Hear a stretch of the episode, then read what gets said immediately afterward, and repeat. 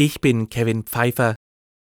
Der in Russland veröffentlichte Mitschnitt einer Bundeswehrbesprechung ist echt. Das will die deutsche Presseagentur erfahren haben. Demnach wurde bei der Besprechung die Plattform WebEx benutzt.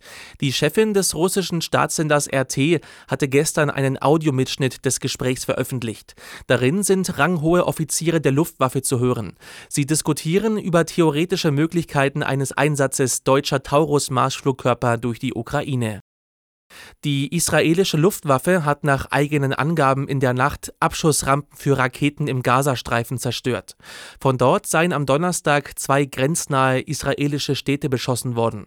Zudem hätten Bodentruppen mindestens 28 Hamas-Terroristen getötet sowie Waffen und militärische Ausrüstung gefunden. Die Zahl der gemeldeten Behandlungsfehler nimmt zu. Das geht aus einer Auswertung der Technikerkrankenkasse hervor, die dem Redaktionsnetzwerk Deutschland vorliegt.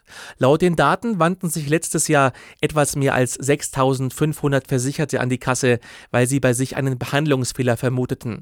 2022 waren es rund 500 weniger. Außerdem gäbe es eine erhebliche Dunkelziffer, weil viele Betroffene beispielsweise Fehler nicht erkennen oder die Krankenkasse nicht zu Rate ziehen.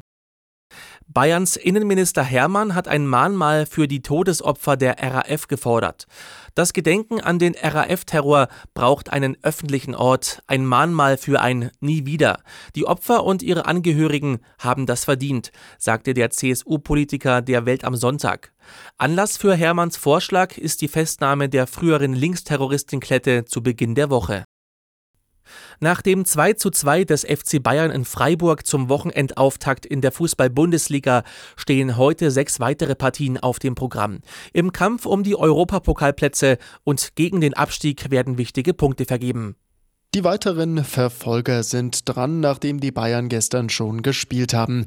Der dritte Stuttgart am Abend, zu Gast in Wolfsburg. Am Nachmittag ab 15.30 Uhr ist Dortmund als Vierter bei Union Berlin gefragt.